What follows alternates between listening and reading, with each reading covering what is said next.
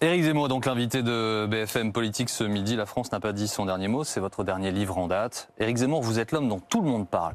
Vous êtes testé dans les sondages. Euh, vous faites des constats sur l'état de notre pays. Parfois, vous faites des propositions. Vous êtes ce midi invité dans une émission politique où nous recevons les candidats à l'élection présidentielle. Vous êtes candidat, Éric Zemmour et vous verrez bien, euh, quand j'aurai décidé si je suis ou pas, je le dirai et tout le monde sera content. Vous savez, euh, euh, Emmanuel Macron non plus n'est pas candidat officiellement. Voilà. non, je. Vous dites, vous faites de la politique et vous êtes invité dans une émission politique, mais j'ai toujours fait de la politique.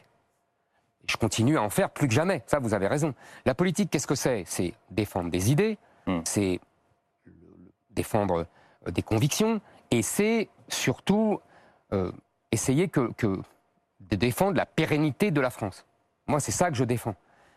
Donc, effectivement, vous avez raison, euh, mes idées portent. Euh, on voit que euh, mes livres sont, sont, appréciés. Le dernier se, vend beaucoup. Les, gens qui viennent vous voir, Monsieur Zemmour, dans les, les, gens qui viennent vous voir au cours de vos différentes étapes en France, vous pensez qu'ils ne viennent que pour votre livre? Pas du tout. Vous leur dites, vous ne venez aujourd'hui que pour un notaire Pas du tout. c'est ça d'ailleurs le grand changement par rapport à mes livres précédents je ne vais pas me cacher derrière mon petit doigt. Euh, les gens qui viennent veulent que je sois candidat à la présidentielle et veulent que je sois président de la République. vous savez, euh, je vous invite, mais d'ailleurs vous avez vos journalistes qui viennent partout, mm. qui me suivent partout en France, vous pouvez leur demander. vous verrez ce que les gens me disent lors des signatures. quand ils viennent me demander une signature, ils me disent sauvez-nous. Ils me disent ne nous abandonnez pas. Euh, ils me disent, euh, euh, grâce à vous, j'espère que nos enfants échapperont à la barbarie. Mais par, c'est pas rien, vous savez, c'est pas rien Par honnêteté intellectuelle vis-à-vis de ces gens-là, combien de temps allez-vous encore faire durer ce qui est un faux suspense, Éric Zemmour? Mais vous croyez que les gens me posent la question? Bah, En tout cas, alors écoutez, vous savez ce qu'on peut faire? On va écouter une dame qui est venue vous voir. comme vous l'avez dit justement, nos équipes vous suivent, mm-hmm. comme d'autres candidats à bien sûr, bien sûr, bien sûr. écoutez ce, ce témoignage d'une personne qui est donc rencontrée dans une de vos salles. Je vais faire un don. Ça peut être de 1000 à 5000 euros. De 2000 à 5000 euros de dons De dons. C'est énorme. Je vais toucher à mes économies. Cette dame va toucher à ses économies pour vous donner de l'argent, Eric Zemmour. C'est pas pour faire la C'est pas moi, c'est pas moi. Non, mais moi, je ne toucherai pas l'argent. C'est pas pour faire la promotion de votre livre. Bien sûr, non, mais vous avez tout à fait raison. Je vous l'ai dit, il y a beaucoup de gens qui veulent que je sois candidat à la présidentielle. Il y a beaucoup de gens qui veulent que je sois président de la République pour des raisons simples que j'ai non, parce que mon discours, mon diagnostic, mes solutions sont entendues par un nombre croissant de Français. Voilà, c'est tout. Donc vous n'allez pas laisser tomber ces gens-là, Eric Donc je ne vais pas laisser tomber ces gens-là. Donc c'est une histoire de date si, vous voulez. En tout cas, je ne vais pas, les laisser je tomber. Je vous pose la question. Non, non, mais euh, vous savez, euh, c'est simple, je ne vais pas laisser tomber ces gens-là. Le reste, c'est de la. Bah, c'est ce n'est pas important. réponse, Eric Zemmour. Comment? Là, vous répondez quand même à Jean-Baptiste à sa question. Ça veut dire que vous êtes candidat. Si mais vous n'allez pas les laisser tomber. Mais, chère madame, le jour où je dirai je suis candidat, vous le verrez, on va pas passer l'émission sur voilà, c'est un peu dérisoire. Non mais c'est un peu dérisoire, on perd cinq minutes sur, le, sur un sujet dérisoire. Pourquoi, ne pas vous déclarer Mais parce que, parce que d'abord je veux choisir mon moment, je veux choisir ma date, je veux choisir la façon avec laquelle je le dirai. Donc tout ça, c'est moi qui le déciderai, c'est tout. Hein. franchement, on a déjà perdu trop de temps là-dessus. je, suis désolé, mais je ne suis pas d'accord, ce n'est pas dérisoire. Vous-même, vous insistez sur l'importance que vous représentez pour certains Français qui viennent vous mhm. soutenir. Je ne crois pas que eux, en vous entendant, se disent c'est dérisoire. je ne crois pas, vous l'avez dit vous-même, ils attendent que je fasse quelque chose. Ça n'est pas dérisoire. Je, vous, je vous ai répondu, je ne les abandonnerai pas. Voilà, on passe à autre chose. Il y, a juste dans votre livre, puisque vous parliez de votre livre à l'instant, je crois que c'est page 284 de mémoire, hein, peut-être que c'était juste vous avant. Vous souvenez des 284 pages Voilà, absolument. Non, il y a une phrase, vous dites, euh, c'est lors d'un déjeuner à l'aventure avec Marine Le Pen, vous dites Je ne suis pas un homme politique. J'ai des convictions, j'ai des idées, mais je ne suis pas un homme politique. Ben là, vous êtes devenu un homme politique. Je ne, non, je ne suis pas devenu un homme politique au sens je ne suis pas un homme de parti, je ne suis pas euh, un homme de carrière politique, je ne suis pas... Non, tout ça, tout ça, mm, je suis loin de tout ça. Je ne suis pas dans les combines partisanes, euh, je ne suis pas dans les congrès euh, de partis, je ne suis pas dans est-ce que je vais me faire réélire, est-ce que je, je, suis candidat pour pouvoir assurer les fins de mois de mon parti. Mais que, tout ça, je ne suis pas là-dedans. Je suis, je suis dans le combat, oui, le combat pour la France, c'est tout. Ah vous êtes encore journaliste ou vous considérez que c'est fini? Non, je suis plus journaliste euh, au sens classique du terme. Ça non, vous avez raison. Mais euh, vous savez, euh, il y a un lien dans l'histoire de France. Je, je le dis dans le livre aussi. L'histoire de France est très particulière. Au XVIIIe siècle, au XIXe siècle, il y a un lien très étroit entre journalisme, écrivain, politique. Ouais. Tout ça est lié.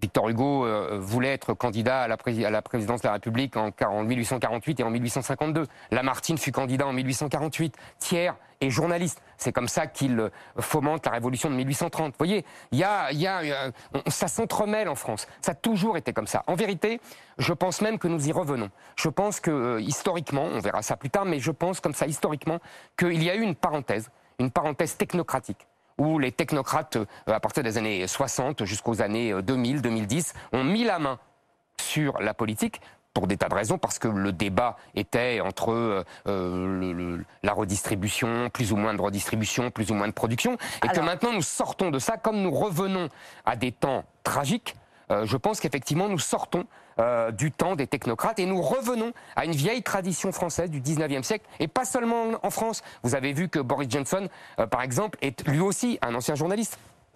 Euh, Éric Zemmour, il y, a, il y a quand même, quand on devient un homme politique, surtout quand on est un candidat potentiel à l'élection présidentielle, il faut des parrainages, parce que c'est le jeu démocratique. Il y a des gens, je Le crois, jeu dans légal, votre entourage... c'est pas spécialement démocratique, mais c'est Le jeu légal. légal, absolument. Voilà. Euh, Il y a des gens qui le font pour vous, euh, paraît-il.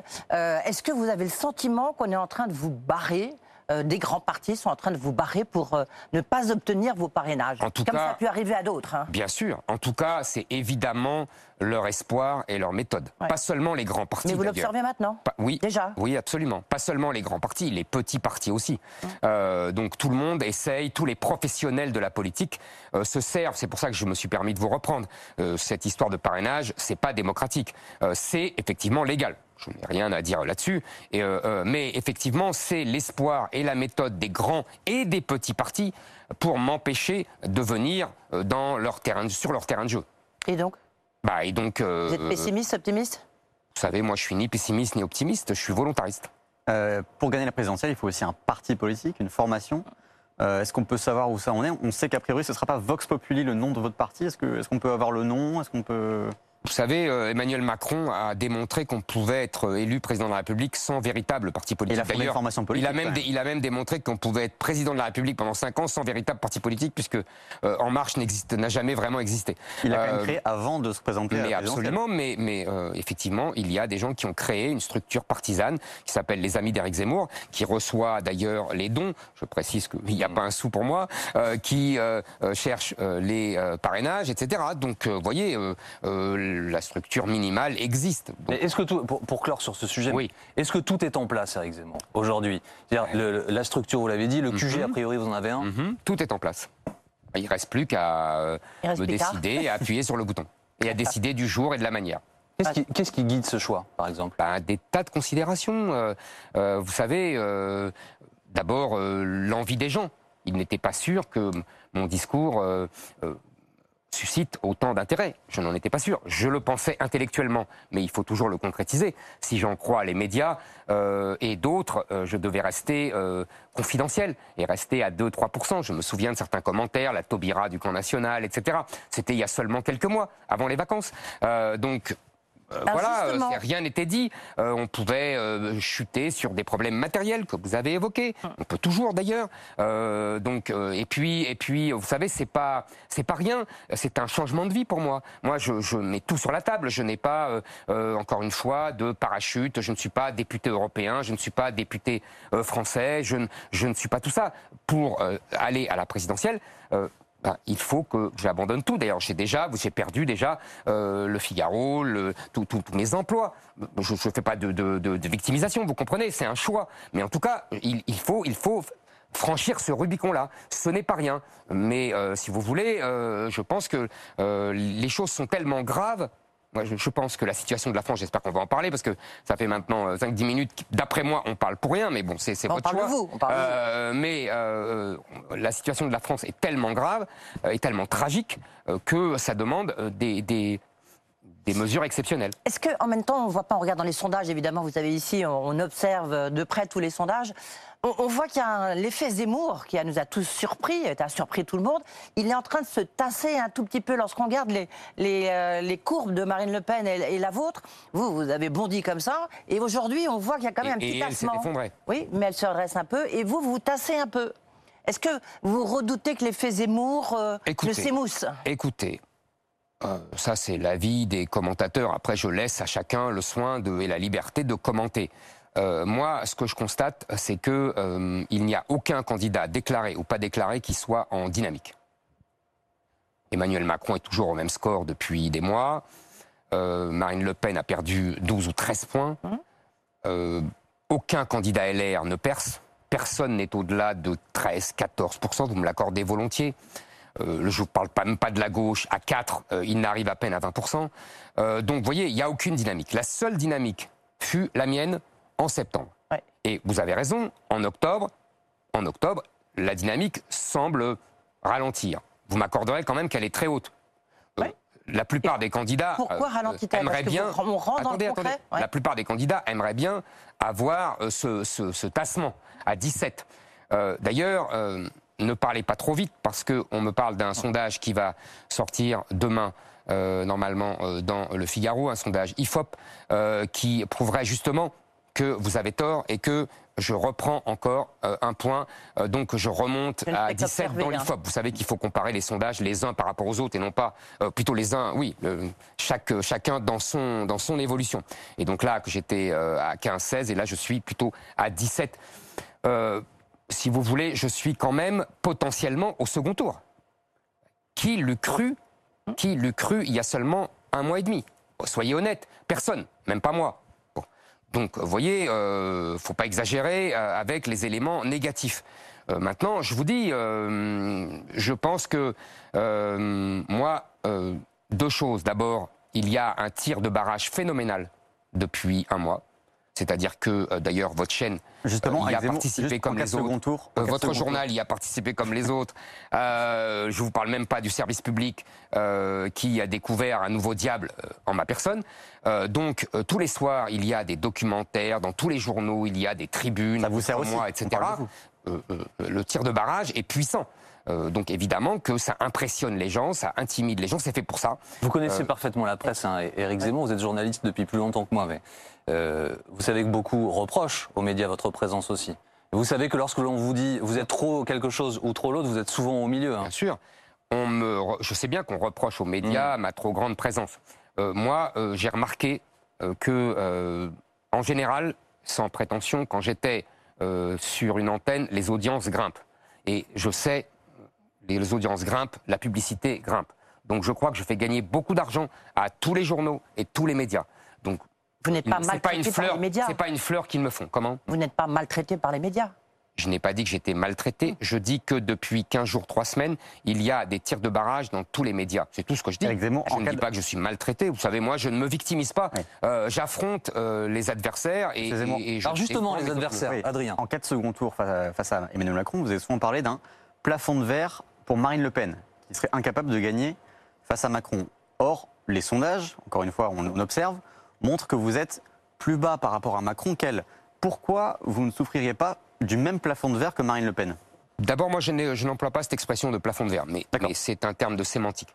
Moi, je pense que Marine Le Pen, pour des raisons justes et injustes, euh, je le dis tout de suite, euh, dès la fin du mois d'août, euh, ne pourra jamais gagner. Je pense que les, les gens, et particulièrement ses électeurs, n'oublieront jamais son débat d'entre-deux tours de 2017. Voilà, je pense que ça, c'est la question de fond. Tout le reste, euh, on peut en discuter des heures, etc. Maintenant, euh, je dirais qu'il y a une grande différence entre euh, les autres candidats et moi, entre les autres candidats de droite et de droite nationale, etc. C'est la sociologie, puisque vous parliez, euh, Madame, des sondages, la sociologie de ces sondages. Vous avez remarqué que euh, Marine Le Pen a des électeurs uniquement Populaire. dans les classes populaires. Uniquement.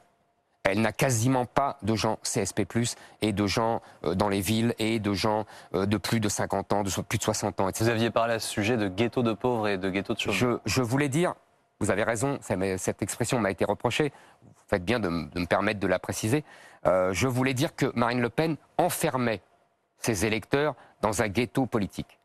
C'était triste, mais c'est tout le génie de François Mitterrand il y a 30 ans qui a euh, forgé euh, cette, euh, cet interdit autour du Front National qui fait que les voix du Front National sont stérilisées puisqu'il ne peut s'allier à personne et que personne ne veut s'allier à lui. C'est ce que j'appelais un ghetto. Comme le Parti communiste avant l'Union de la gauche. Vous voyez, dans les années 60, le- les classes populaires étaient dans un ghetto politique à cause du Parti communiste. Ils étaient puissants, ils étaient importants, c'était pas rien le Parti communiste, mais ils n'arrivaient jamais au pouvoir. Donc, euh, je reviens. En revanche, les candidats LR, tous, hein, Que des riches, que des bourgeois, que des. Exactement. Que des classes favorisées, que des, des gens de, de- de- des villes, que des gens surtout âgés. Euh, voilà. Moi, vous regardez euh, euh, la, la structure. Ils sont plutôt comme les électeurs LR pour l'instant. vos- Ah, pas du tout. Je vous assure, vous avez tort. Regardez. Vous avez. euh, en gros, les sondeurs décident, demandent aux gens pour qui ils ont voté en 2017. Moi, j'ai 35%, 30%, allez, euh, un tiers d'électeurs de Marine Le Pen de Fillon. 2017, un tiers d'électeurs de François Fillon en 2017, un tiers d'abstentionnistes. Et j'ai cette structuration depuis le début. C'est-à-dire que même quand j'étais à 5, il y avait deux de Marine Le Pen, deux et demi de François Fillon. Je- je- donc j'ai grandi comme ça. Je pense, et, Et vous m'accorderez que ça fait des années que je théorise cela, je pense qu'on ne peut gagner que si l'on allie sociologiquement hein, c'est les classes populaires et une- ce que j'appelle une bourgeoisie patriote. Et vous avez vu Et Marine donc Le il n'y a Pen, que euh, moi qui rassemble ces deux électorats et donc qui sort du ghetto euh, Hmm. politique, vous voyez, que j'évoquais. Et- tout. Marine Le Pen a changé son discours, sans doute à cause de vous, et elle tente de vous faire passer pour le candidat des bourgeois contre les classes populaires. Et depuis, elle ne plonge plus dans les sondages. Qu'est-ce Euh, vous vous, en pensez savez, vous savez, euh, c'est de bonne guerre politicienne. Marine Le Pen euh, change tous les deux jours euh, d'axe de campagne. Moi, je veux bien. Euh, moi, euh, je dis toujours la même chose. Je garde toujours mon axe. Euh, je ne suis ni le candidat des bourgeois, ni le candidat des classes populaires. Je suis quelqu'un qui parle de la France aux Français, selon la vieille expression du général de Gaulle. Je ne sortirai pas de cela. Je ne sortirai pas de cet axe-là. Moi, on ne me fera pas changer tous les deux jours en fonction de la vie d'un tel ou tel conseiller. Je suis comme ça et je continuerai. Je parle à tout le monde. Maintenant, vous savez, les sondeurs, et en particulier les sondeurs de Marine Le Pen, disent autre chose, qui n'est pas faux. Ils disent les classes populaires rentrent dans la campagne, je veux dire psychologiquement, intellectuellement, plus tard, tard. que les autres. C'est effectivement constaté dans toutes les autres élections. Donc ça veut dire que les classes populaires qui votent massivement pour Marine Le Pen répondent quand on les interroge mécaniquement je vote pour Marine Le Pen. Ouais. En janvier, ils vont en février, ils vont rentrer vraiment dans la campagne électorale. Et là, ces mêmes classes populaires décideront qui est à même de les mieux représenter lors du débat de ce Zemmour. face à Emmanuel Macron. De- Dans quelques instants, nous interrogerons sur euh, euh, le général de Gaulle, parce que beaucoup en parlent, et vous Mhm. aussi. Euh, L'anniversaire de sa disparition, c'est le 9 novembre. Nous parlons euh, des questions d'économie, d'industrie. Juste avant ça, une question d'actualité. Emmanuel Macron parle mardi à 20h, une intervention qui fait suite à l'adoption au Parlement de la prorogation du, du pass sanitaire. Est-ce qu'il fallait le proroger? C'est jusqu'en juillet prochain. Je pense que c'est- cette prolongation est, est très excessive et surtout, euh, je m'interroge euh, de savoir si il faudra le pass sanitaire pour aller voter. Parce que là, ça veut dire euh, que Emmanuel Macron préparerait, je ne fais pas de procès d'intention, mais il faut l'interroger là-dessus, préparerait une entourloupe majeure euh, s'il impose, s'il imposait euh, le pass sanitaire pour aller voter. Deuxièmement, j'ai vraiment le sentiment que Emmanuel Macron fait tout pour remettre ce sujet au cœur euh, de l'actualité et donc au cœur de la bataille politique, parce qu'il sent bien que euh, euh, ce sujet avait anesthésié, pour des raisons légitimes, mais aussi, mais aussi pour des raisons de communication gouvernementale qui étaient euh, complètement euh, On leur a reproché aussi hein, euh, la gestion de la crise. Ah, écoutez-moi, bon, c'est pas, c'est pas le moment de- d'en discuter. En tout cas, je peux vous dire que euh, euh, je pense que là, Emmanuel Macron veut remettre ce sujet au cœur pour justement, pour justement empêcher que le vrai sujet, selon moi, le sujet majeur de l'avenir de la France, euh, de l'immigration, du grand remplacement, ne soit évoqué comme je l'ai fait depuis deux mois. Vous êtes vacciné, Eric Zemmour? Je suis vacciné. Euh, Reste Et avec je l'ai eu en plus, le Covid. La Reste Covid, avec nous. Covid. La suite de BFM Politique dans quelques secondes en direct sur BFM.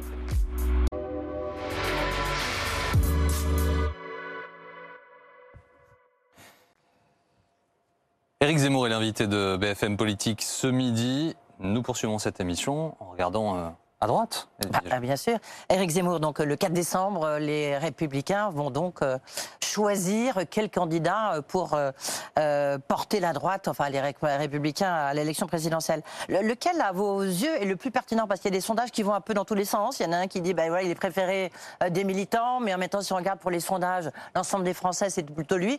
Vous, quel est, à votre avis, celui qui devrait porter euh, la voix des Républicains? Écoutez, si j'ai bien compris, parce que c'est une affaire partisane, hein, on est dans, dans, dans, la vie d'un parti politique. D'ailleurs, euh, les, gens qui vont voter, je crois que ça va être 100 000 personnes euh, à tout casser. Oui, sans doute un peu plus. Donc on n'est on est pas dans la, primaire classique avec des millions de, de voix comme, comme une primaire fermée. etc. Bon. Donc c'est moi, il y a trois favoris apparemment, si j'ai bien compris. Barnier, Pécresse et Bertrand. Je pense que c'est bonnet blanc et blanc bonnet. Ce sont les mêmes. Euh, ce sont les mêmes. Ils ne font pas vraiment campagne d'ailleurs. Ils n'ont pas le même profil. Ah non, mais je ne parle pas de physiquement, ni ah de non, moi non plus, moi non plus. Je parle de positionnement politique. Positionnement politique, ce sont les mêmes. Ce sont des centristes, ce sont des notables centristes, euh, européistes, euh, qui n'ont jamais combattu sérieusement l'immigration, jamais qui se réveillent aujourd'hui parce qu'ils sentent bien que leur électorat est en ébullition à ce sujet à juste titre. En fait, ils ne font pas vraiment campagne pour euh, la présidentielle, ils font campagne pour être Premier ministre de Macron. Euh, ils sont tous les trois Macron compatibles. Il n'y a pas une feuille de papier à cigarette avec Macron. Ils vont faire semblant Est-ce que vous euh, de, se différencier, mais sur le fond, euh, pour moi, ce sont les mêmes et ce sont les mêmes que Macron. D'ailleurs, euh, les macronistes, les macroniens, comme vous voulez, ne s'y trompent pas et, rigolent d'avance. tout ça est faux semblant, tout ça est, discours politicien. En plus, je vois. Est-ce que vous pensez, Eric Zemmour, à vous présenter juste avant ou juste après le Congrès pour entraver au maximum les chances du vainqueur de la primaire Non, mais je, je, je, verrai. On va pas reprendre cette conversation. Moi, je, vous savez, euh, ils n'ont pas besoin de moi euh, pour obérer leurs chances. Il y a un mouvement de fond. Vous savez, j'ai écrit. Est-ce que, euh, pardon d'un temps, mais est-ce que vous avez besoin, vous, de certains d'entre eux? Est-ce que vous avez des contacts, des ralliements? Il y a des gens qui, vous, vous rejoignent? J'ai été journaliste politique. Vous m'avez rappelé tout à l'heure. Donc, je connais tous ces gens. Hmm? Depuis 20 ans, depuis 30 ans. Donc, forcément que j'ai des contacts. Euh, je fais d'ailleurs une différence avec euh, Eric Ciotti, euh, qui est sur une ligne différente des trois autres. Qui est plus sur votre ligne Qui est plus sur ma ligne, exactement. Elle a dit qu'en cas de second tour entre Emmanuel Macron et vous, il voterait pour vous. Bah, vous voyez. Donc il est effectivement plus sur ma ligne. Maintenant, je, je, vous répète, moi, si vous voulez, le candidat de LR, quel qu'il soit, on parlait de sondage tout à l'heure, n'a aucune chance d'aller au second tour. Euh, avant, avant que je ne sois, avant, de voter pour attendez, avant que je ne sois testé hum. ah, dans les sondages, euh, c'était même pire. Euh, puisque Marine Le Pen caracolait à 26 ou 28 et que le candidat LR, quel qu'il soit, plafonnait à 14. Euh, donc là, euh, avec mon arrivée, ça a plutôt abaissé le, le, ticket d'entrée, comme on dit, du second tour. mais de toute façon, ils sont loin.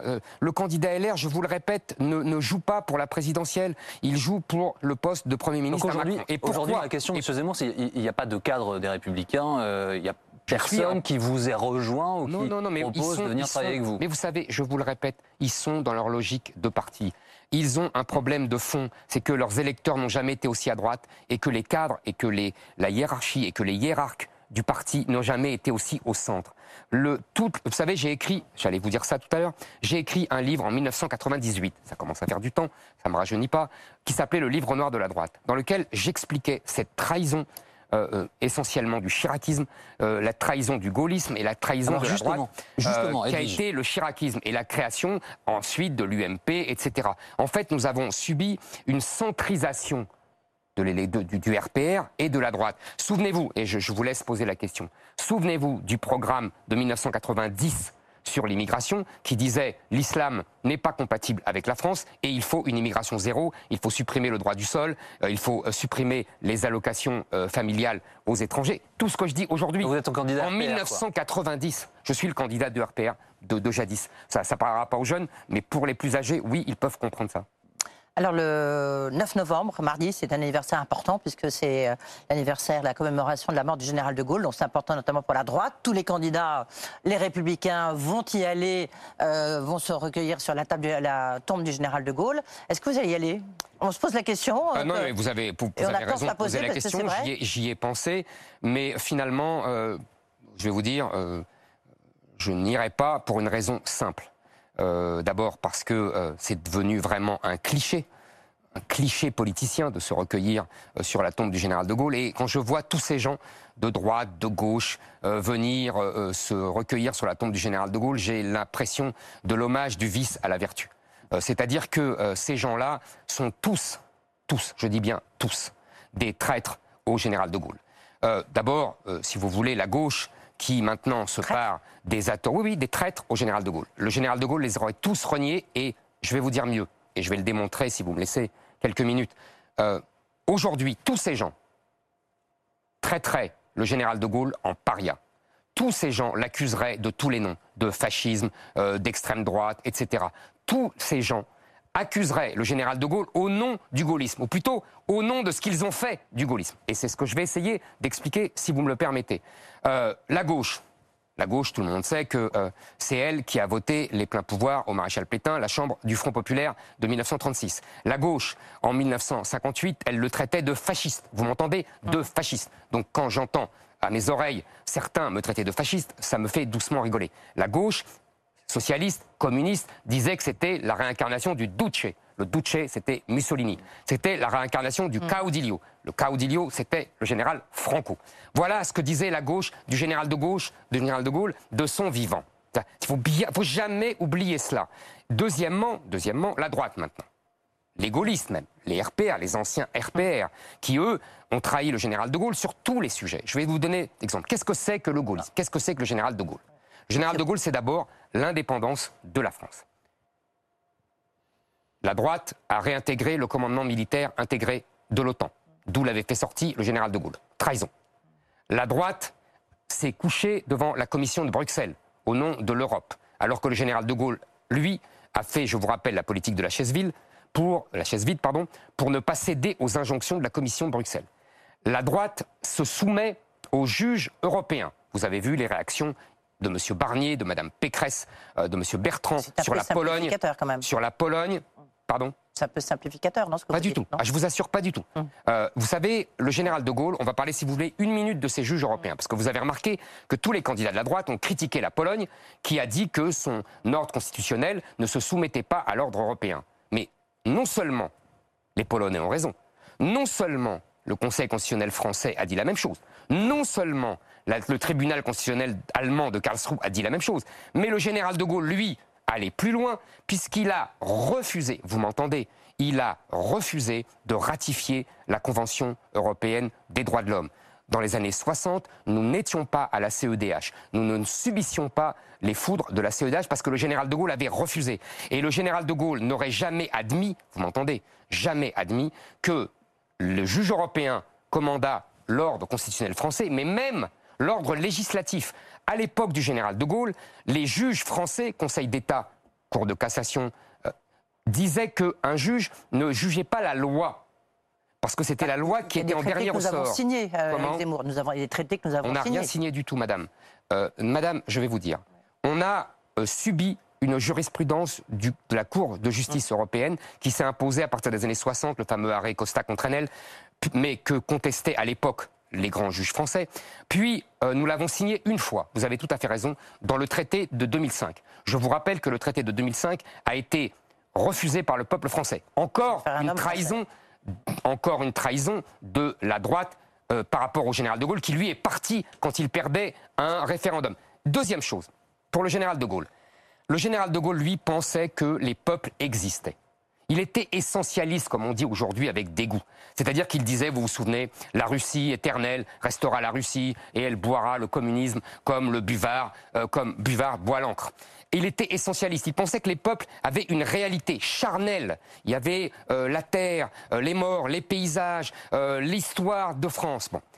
Aujourd'hui, il ne parlait pas des valeurs de la République, voyez, surtout quand c'était euh, celle de LGBT. Vous imaginez le général de Gaulle défendre les valeurs de LGBT.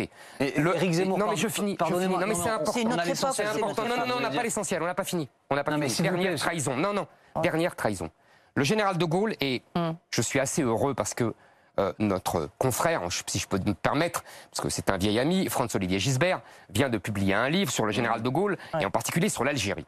Et vous vous souvenez des propos que tient le général de Gaulle dans son livre écrit par Alain Perfit Oui, C'était 25 de Gaulle, tard, rapporté par Alain Perfit. Ouais. Je vous en rappelle en vitesse, ces- ces propos. je donne l'indépendance de l'Algérie pour que mon village ne devienne pas Colombé les deux mosquées. Regardez-les, les Arabes sont les Arabes, les Français sont les Français. Laissez comme lui les vinaigres, vinaigre. vous les mélangez dans une bouteille, ils se séparent. Et surtout, et surtout, la phrase la plus importante, le général de Gaulle dit à Alain Perfit, plus tard, les Français comprendront que le plus grand service, je dis bien, j'insiste sur ce mot, le plus grand service que j'ai rendu à la France, c'est de nous avoir arrachés à l'Algérie. Oui, mais Éric Zemmour, tous, attendez, attendez, attendez, non, mais on va pas attendez, attendez. L'histoire de France est faite. Non, non, non, attendez, madame. De grands mouvements. euh, Madame, non, non, non, non, oui, madame, bah, si. madame, madame, excusez-moi. Hein Je, dis- j'ai- je dis, moi, c'est moi qui, c'est moi qui suis interrogé là-dessus. Je dis que la classe, la droite, comme la gauche, ont trahi, je dis bien trahi, j'emploie exprès le mot, le général de Gaulle, car le général de Gaulle ne voulait pas de millions d'immigrés venus Monsieur Zemmour, euh, excusez-moi, d'Algérie, tout à l'heure vous avez Maroc dit et de Tunisie. vous-même, Il j'ai dit donc en pas. résumant votre pensée, euh, en gros vous êtes le candidat du RPR, vous m'avez dit oui, euh, même si les plus jeunes d'entre nous ne vont pas comprendre ce dont il s'agit.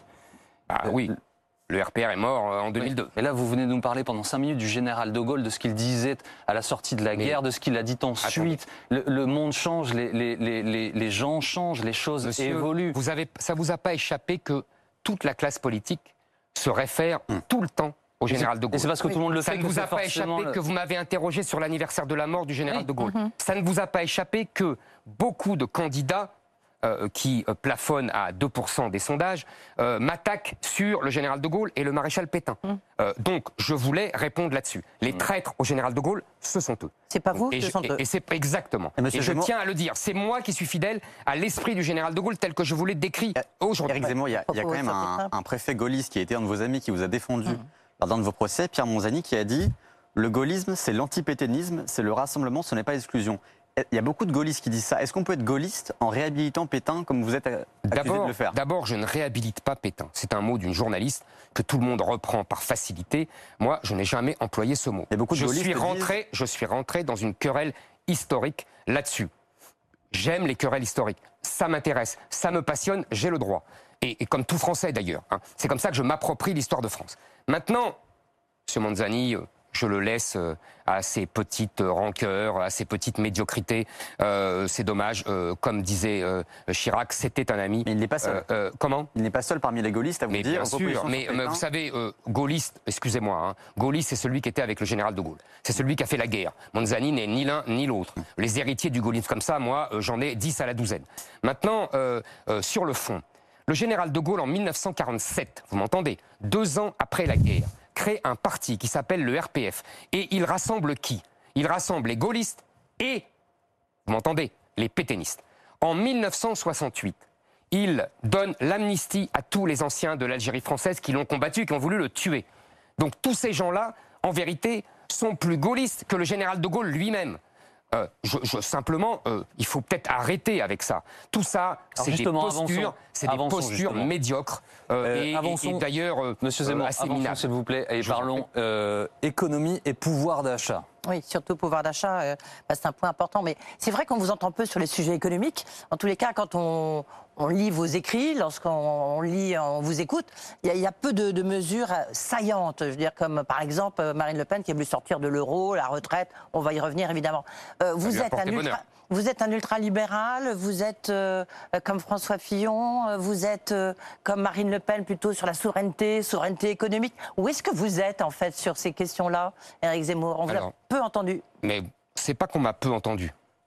C'est qu'il y a deux choses. D'abord, quand je ne parle pas d'immigration, et Dieu sait, je vous parler des journalistes qui me suivent, Dieu sait si je n'en parle pas tout le temps, on- on ne- on- les journalistes ne reprennent pas ce que je dis. J'ai parlé Bah d'école, là, je vous pose la question, travail, donc c'est l'occasion d'y répondre. Deuxièmement, deuxièmement euh, euh, je peux parler d'économie. J'estime que, le, le- si vous voulez, il en va de la vie et de la mort de la France. Donc je parle d'abord de la vie et de la mort. Ensuite, l'économie est très importante, euh, mais euh, si vous voulez, ça, euh, c'est de l'ordre du déclin. C'est-à-dire, il y a deux choses. Il y a la France qui est en danger de mort.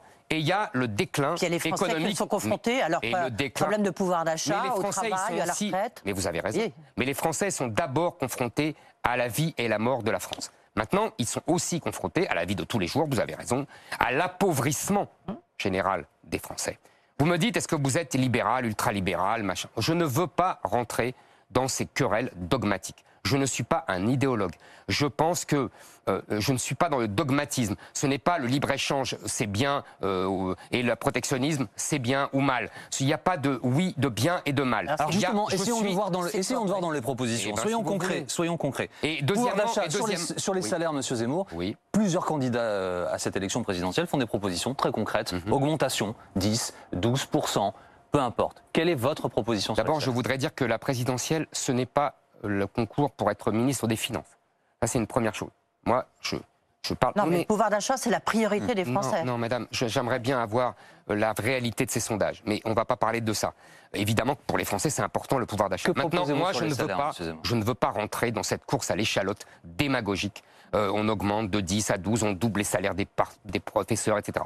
Il faut voir le diagnostic. Pourquoi sommes-nous arrivés là? Nous en sommes arrivés là parce que nous sommes appauvris. Pourquoi nous en sommes appauvris? Pour deux raisons essentielles. Parce que nous sommes désindustrialisés Ouais. et deuxièmement parce que notre protection sociale qui est obèse est ouverte au monde entier. Il faut donc jouer sur ces deux matrices. Très bien. Bon, Une fois que le diagnostic est posé, ah, mais c'est quel- important le diagnostic, sinon il n'y a pas de mesure. mais vous, venez de le faire.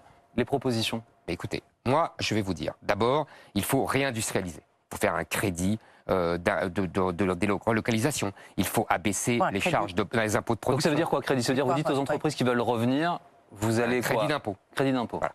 Il faut, par exemple, euh, il faut euh, réduire encore les impôts de production. Le gouvernement l'a fait, c'est 70 milliards. Le gouvernement fait à hauteur de 10 milliards. Il faut faire beaucoup plus, 10 milliards à 30 à 40 milliards, pour pouvoir ali- s'aligner sur l'Allemagne. Il faut réduire euh, massivement les droits de succession euh, pour les entreprises, parce que les entreprises françaises ne peuvent pas se transmettre euh, de, de- de père en fils ou de, ou de mère en fille ou de père en fille, etc. Et c'est pour ça qu'elles sont vendues à des étrangers ou qu'elles meurent. Il y a beaucoup de mesures. Maintenant, vous demandez une mesure précise de pouvoir d'achat. Euh, je pense, je vais vous en donner une. Je pense qu'il faut, si vous voulez, je vous ai dit, le deuxième tableau, c'est la protection sociale qui est obèse. Nous avons 819 milliards de dépenses sociales. Nous devons trancher là-dedans. La gauche refuse de trancher, refuse de voir qu'on vit à crédit depuis 20 ans. Je vous demande La droite, elle, la droite, elle, vous me demandez sur François Fillon, euh, à droite, elle, a voulu réduire les droits sociaux de tout le monde. Moi, je ne veux pas réduire les droits sociaux des Français.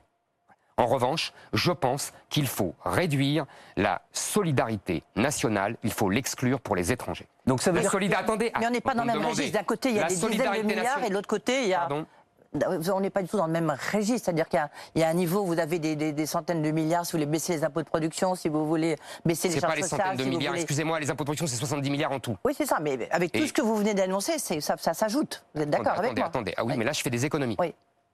Si Bah, j'enlève, je- excusez-moi, les, les- les- les- excusez-moi, les étrangers ont le droit à euh, de l'assurance, c'est-à-dire ils cotisent quand ils travaillent, quand ils travaillent, je préciserai ensuite les chiffres, et ils cotisent, ils ont le droit donc à l'assurance maladie, à leur retraite et le chômage, etc. Non, Excusez-moi. En je- revanche, je- je non, non, attendez, Non, mais attendez. c'est pour une raison Non. très importante, Monsieur Zemmour, c'est que ce constat, nous, vous- nous avons déjà entendu le faire. Non, parce que vous allez voir, ça a une conséquence sur les mesures de pouvoir d'achat. Laissez-moi finir. Donc, il faut enlever la solidarité nationale. La solidarité nationale, qu'est-ce que c'est? C'est le minimum vieillesse, c'est le RSA, c'est les allocations familiales, c'est les aides au logement. Ça, on évalue ça pour les étrangers extra-européens à 20 milliards. Vous voyez, je vais y arriver. Les chiffres, oui. Bah, les chiffres, les chiffres. Ça peut être plus, vous avez raison. Mais en tout cas, c'est un minimum 20 milliards. Je propose, moi, de, si vous voulez, de réduire la CSG pour les bas salaires, pour les gens qui sont au SMIC jusqu'au salaire médian. Il y a un problème en France, le salaire net est trop bas et le salaire brut, et encore plus chargé, comme on dit, est trop haut. Ça représente Donc, quoi Ça représente quoi je, je vais vous dire. Ça représente les, les- les- les- le- le- la personne au SMIC, elle gagne à peu près euh, euh, 1280 euh, net euh, pour un salaire brut de 1500 euh, Ouais. euh, à peu près. On est Voilà. d'accord, brut. C'est ça. Donc, euh, les, les charges sociales, pour lui, ça représente 21%. Sur ces 21%, la CSG représente 9%. Donc, je réduirais le- les 9% à 2,5% pour le SMICAR, évidemment. Donc, ça lui ferait une économie énorme. Ça lui ferait sur l'année un 13e mois en plus. Et pour, les, pour euh, les, euh, la, la sécurité sociale, pour les charges, ça représente 15 milliards. Donc, vous voyez, mais, mais, mais ma solidarité nationale réservée aux nationaux, c'est 20 milliards d'économies. Et cette mesure de pouvoir d'achat énorme, énorme. Les hein, ça lui fait- légaux, Ça lui fait ils ont 1300 droit- euros euh, à la fin de l'année. C'est un 13e mois pour le SMICAR. Ça, coûte, ça, ça coûterait 15 milliards. Donc je finance Donc augmentation du SMIC grâce En à la baisse de la CSG. Exactement. Et surtout, surtout, Mais moins d'allocs hein, pour les étrangers, plus de salaire et plus de pouvoir d'achat pour les Français. Mais c'est anticonstitutionnel. Les étrangers, vous faites, vous faites la, la- la- la séparation entre les étrangers qui ont le droit d'être en France et puis ceux qui ne sont, qui n'ont pas le droit d'être en Oui, France. madame, je fais la différence, oui. Voilà, c'est ça. Oui, Je parce fais la que sinon, différence. c'est pas. Non, c'est tout à fait légitime. Euh, Quand, condition que ça soit excusez-moi, euh, excusez-moi, Oui. comment vous financez la solidarité nationale? Par les impôts. Oui. Vous pouvez très, vous payez la personne qui n'a pas d'enfant, elle paye des impôts pour l'école. Oui. Et pourtant, elle ne finance pas l'école. Oui. Euh, quand vous avez euh, des gens qui ne touchent pas les allocations familiales parce qu'ils ils ont un revenu trop élevé, vous les avez discriminés. Eh ben, moi, je fais la même chose pour les étrangers. C'est tout à fait, euh, j'ai tout à fait le droit de le faire. Et, et, et- et- et de toute façon, je vais vous dire, euh, en tout cas, je prendrai le droit. Parce que de toute façon, euh, il faut bien comprendre que ce n'est pas le Conseil constitutionnel qui doit diriger le pays. C'est le peuple français. Et, et donc, et donc, si vous voulez, il faut faire une réforme constitutionnelle qui empêche le Conseil constitutionnel de bloquer, de le pouvoir du peuple. Et donc, nous devons remettre ce qui existait sous le général de Gaulle, dont je vous ai parlé tout à l'heure, c'est-à-dire que la loi postérieure est supérieure aux traités, et en particulier aux traités européens. Est-ce que c'est et votre donc, seule le Conseil mesure constitutionnel n'a pas à juger les lois postérieures à tous les traités. Est-ce que c'est votre seule mesure de justice sociale? Parce qu'il y a quand même 50% des Français qui vivent avec moins de 1800 euros, 10 millions de pauvres en France. Est-ce que c'est votre seule mesure Mais vous sur vous la rendez compte sociale de ce que c'est? Excusez-moi, pour ça que je pose la 1300 euros, 1300 euros par mois en plus pour les gens qui sont au SMIC? Vous vous rendez compte? Et il y a, on a un problème aujourd'hui. On a un, un double problème d'ailleurs. On a le vieux problème qui est très bien euh, euh, diagnostiqué depuis longtemps, qui est qu'il n'y a pas assez de différence entre les revenus de l'assistanat et les revenus du travail, qui fait que je me balade partout en France et tous les, les patrons que je vois, tous les entrepreneurs que je vois me disent on n'arrive pas à trouver de main d'œuvre. Oui, problème Et de on n'arrive pas à trouver de main d'œuvre. C'est un sens de gros la réforme problème. de, de l'assurance chômage hein, Mais qui a été bien, c'est une, par le c'est une gouvernement. des raisons de la surréforme, absolument. Donc il faut une bonne réforme, Et nous avons, c'est- c'est- c'est c'est une réforme en tout cas qui va dans ce sens-là. D'accord. Euh, il faut absolument multiplier comme ça et réduire euh, l'écart et, et ne faire que le travail paye mieux. Ce que je viens de vous proposer permettra que le travail paye mieux. En plus, on a un problème avec les étrangers extra-européens. C'est que contrairement à ce qu'on croit, contrairement à ce qu'on croit, ils ne font pas le boulot dont les Français ne veulent pas. C'est l'inverse. Nous avons aujourd'hui 8% de chômeurs en France et nous avons 24% de chômeurs parmi les étrangers extra-européens. Nous avons 13% d'inactifs en France et nous avons 40% d'inactifs. Vous avez vu que vous avez été Immigrés, contesté vous par savez, Vous avez vu ça, monsieur Zemmour Ça, je le montre à nos téléspectateurs. Il y a aucun problème. Ce matin dans le JDD, Il y a la phrase que vous venez de prononcer à l'instant, nos confrères du JDD ont contacté l'INSEE qui dit que vous Ouais. dites faux. Bah, vous voyez. dites faux parce que vous confondez, explique l'INSEE, inactif et chômeur. Et qu'on Non, peut être pas du tout. et pas chômeur. Non, je, bien sûr, je ne confonds pas du tout. Bah, La preuve, ce c'est que- que chômeur, c'est 24%, Mm. inactif, c'est 40%. Vous voyez que je ne confonds pas. Et quand on est retraité, c'est sûr qu'on n'est pas chômeur. Oui, bien sûr, bien sûr. Euh, sur le temps de travail, monsieur Ah. Zemmour, Et alors sur le temps de travail, combien d'heures par semaine Euh, ça, je vais vous dire, euh, il y a un problème qui n'en est pas un, qui est les 35 heures. C'est-à-dire que, encore une fois, tous les patrons que je rencontre disent ils ont réglé ce problème. Donc, ce n'est plus un sujet. En revanche, il y a un problème sur la quantité de travail globale des Français, c'est-à-dire sur l'année et sur la vie. Là, nous travaillons beaucoup moins que les autres. C'est une des raisons de la désindustrialisation. Donc, je propose, il faut absolument que les jeunes Français rentrent plus vite euh, dans euh, l'activité professionnelle. Euh, D'ailleurs, je pense qu'il faut par exemple que les lycées professionnels soient sous la tutelle du ministère de l'Industrie. Et non, comme les lycées agricoles sont sous la tutelle du ministère de l'Agriculture, pour favoriser euh, cette imbrication entre l'enseignement professionnel et l'industrie et donc l'emploi. Et deuxièmement, je pense que les gens de plus de 50 ans sont trop inactifs. Les, les entreprises ont une grosse responsabilité. Ils ont pris des mauvaises habitudes depuis 20-30 ans à virer les gens de plus de 50 ans parce qu'ils sont trop chers, euh, parce qu'ils vont, euh, euh, voyez, euh, et, qu'ils, et- et que ça, ça permet de te débarrasser des gens qu'ils jugent trop chers. Donc moi, je pense qu'il faut arrêter avec ça. Il faut à la fois augmenter le temps, l'âge de la retraite, il faut le porter jusqu'à 64 ans. Ça fait 20 milliards d'économies. De 64, 62 oui. à 64 si vous voulez, parce que déjà, c'est un gros effort qu'on demande. Tous les métiers Euh, comment? Pour tous les métiers, il y a des métiers très pénibles. alors non, vous avez raison, il faudra ajuster. Mais encore une fois, euh, moi je suis pas Premier ministre, je suis pas ministre du Travail ou ministre de Ah non, mais l'économie. vous l'êtes- Donc vous- non mais on va vous pas rentrer dans le degré de détail. Il y a Bah, toujours des négociations après.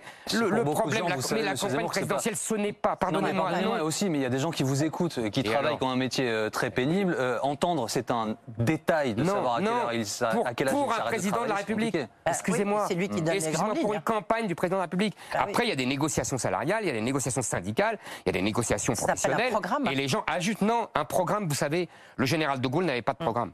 Emmanuel Macron a donné son programme en mars, et j'ai retrouvé des phrases amusantes de lui qu'il faudrait reprendre et qu'il disait la campagne présidentielle, c'est de la littérature, c'est un rythme, c'est un style. Il avait tout à fait raison. Ce ne sont pas, ce n'est pas un, le- un catalogue de mesures. Euh, je suis Ah, désolé. C'est une vision de la France, c'est notamment une Eh ben, je vision. vous le fais pas dire, c'est une vision de la. France. La vision de la France, ça rentre pas dans le moindre détail. Donc je dis, voilà, je crois que j'ai donné franchement beaucoup de détails aujourd'hui. Euh, L'État est-il euh, trop obèse? Si je vous écoute en creux, j'ai l'impression que oui. Ça veut dire que vous voulez, euh, Non, j'ai comme parlé- d'autres, euh, réduire le nombre de fonctionnaires? non, j'ai pas parlé de ça. J'ai parlé de protection sociale. Hmm. Euh, donc oui, la protection sociale est obèse et j'ai dit pourquoi. Euh, Le voilà. fonctionnement de l'État le fonctionnement de l'État, il faudrait, vous savez, c'est un sujet, alors là, pour rentrer dans les détails, euh, il faudrait vraiment une étude très fine. Parce que euh, on a besoin de plus de magistrats, on a besoin de plus de policiers, on a besoin de plus d'infirmières. Et par ailleurs, euh, j'imagine qu'il y a des doublons, des triplons, euh, que la décentralisation et la multiplication du fameux millefeuille euh, administratif a provoqué d'énormes sureffectifs. Euh, on a aujourd'hui euh, dans les régions, dans euh, les communautés de communes, toutes ces structures qu'on a empilées, soi-disant au nom d'économie, et qui en fait ont provoqué des sureffectifs sans fin et qui coûtent beaucoup d'argent. Vous La savez, réforme de Nicolas y a beaucoup de candidats à la présidentielle. Enfin, Pardon je pense certains candidats à Hum. l'élection présidentielle sont plus girondins, on va prendre cette expression, plus décentralisateurs. Et eux demandent à ce que l'État soit régalien pur, qu'il gère des missions régaliennes et que les, les collectivités aient des moyens. Euh, moi, je vais vous dire, euh, ça ne veut rien dire. L'État régalien, ça ne veut rien dire. L'État, euh, qu'est-ce que ça veut dire? Ça veut dire qu'il s'occupe que de la police et de l'armée? Et du budget? Ça veut rien dire, ça. Euh, L'État s'est toujours occupé d'économie. L'État, depuis euh, François Ier, s'est toujours occupé de culture. C'est c'est pas vrai, ça, c'est un mythe. C'est un mythe simplificateur. Euh, moi, je ne suis ni jacobin ni girondin. Euh, ce sont des combats d'il y a deux siècles, des combats politiciens d'il y a deux siècles qui conduisaient à la guillotine. Il faut sortir de ces faux, euh, de ces faux combats, de ces faux affrontements, de ces faux clivages euh, manichéens et, Non, après, c'est du, fonctionnement, monsieur Zemmour. Oui, très mais concret. mais absolument. C'est pas Mais- que de, ce ne sont pas que des idées, c'est-à-dire vous au dit, euh, ils sont plus girondins. Je Oui, vous oui. Mais vous êtes contre la décentralisation, par exemple Je ne suis pas contre la décentralisation. Je pense qu'elle a été mal faite, qu'elle a provoqué des complexités. Je pense que notre schéma administratif fonctionnait très bien et était très limpide et visible, et que maintenant personne ne comprend plus rien, et qu'il faut être un, un spécialiste pour comprendre qui a quelles compétences, etc. C'est- du bon sens. Hein. Alors Éric Zemmour, juste pour la fin, comme ça, je dis je suis une femme, j'ai plus de 50 ans, je veux dire, je coche un peu toutes les mauvaises cases.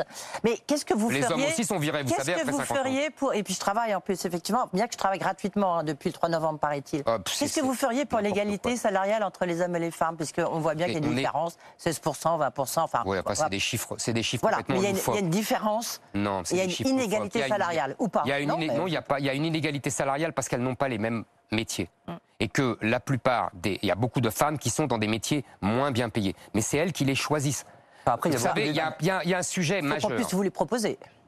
Donc ça veut dire que, pardonnez-moi, monsieur, Excusez-moi, euh, vous allez, vous savez, Ceux vous- qui avancent, je vais vous donner un exemple. Excusez-moi, non, attendez, je- Ceux qui avancent qu'à métier égal, les femmes sont 18% Ouais. moins bien payées, c'est faux. C'est faux.